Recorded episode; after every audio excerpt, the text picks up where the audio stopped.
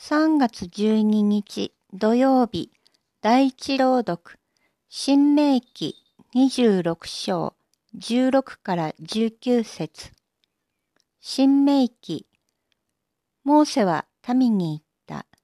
今日あなたの神、主はあなたにこれらの掟と法を行うように命じられる。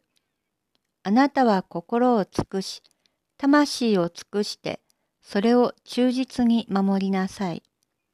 今日、あなたは制約した。主を自分の神とし、その道に従って歩み、掟と戒めと法を守り、御声に聞き従います。と、主もまた今日あなたに制約された。